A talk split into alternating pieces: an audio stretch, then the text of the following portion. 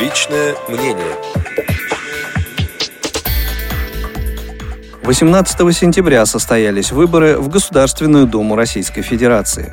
Результаты комментирует вице-президент ВОЗ, депутат Государственной Думы Российской Федерации Олег Смолин.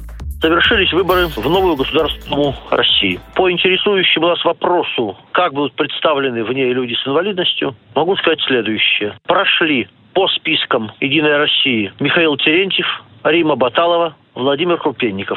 По списком ЛДПР Валерий Селезнев. Что касается моей фигуры, то я очередной раз выиграл одномандатный округ в Омской области. Округ смешанный. Примерно две трети избирателей город, одна треть село. Хотя из-за высокой явки в селе и низкой в городе это соотношение изменилось в пользу села. Особенностью выборов на сей раз было то, что против меня не был выставлен кандидат от «Единой России». Комментарии по этому поводу были разные. «Единая Россия» заявила, что она хочет сохранить в Государственной Думе ядро профессионалов.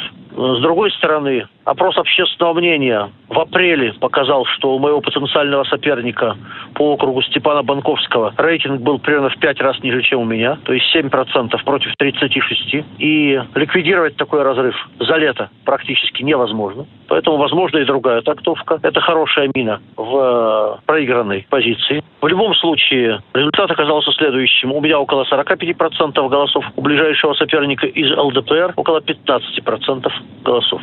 Результатом я недоволен надеялся на большее, социологические опросы давали больше, но воля народа, как известно, высший закон.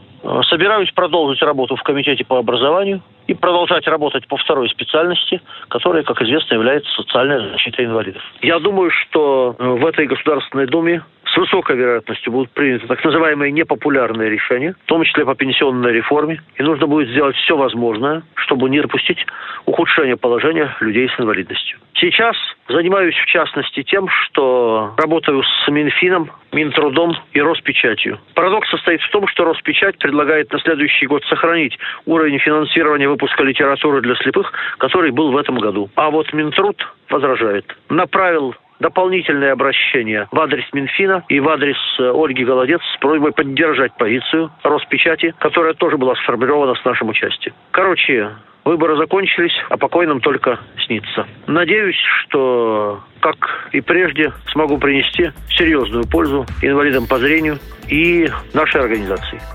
Результаты выборов в Государственную Думу Российской Федерации комментировал Олег Николаевич Смолин. Личное мнение.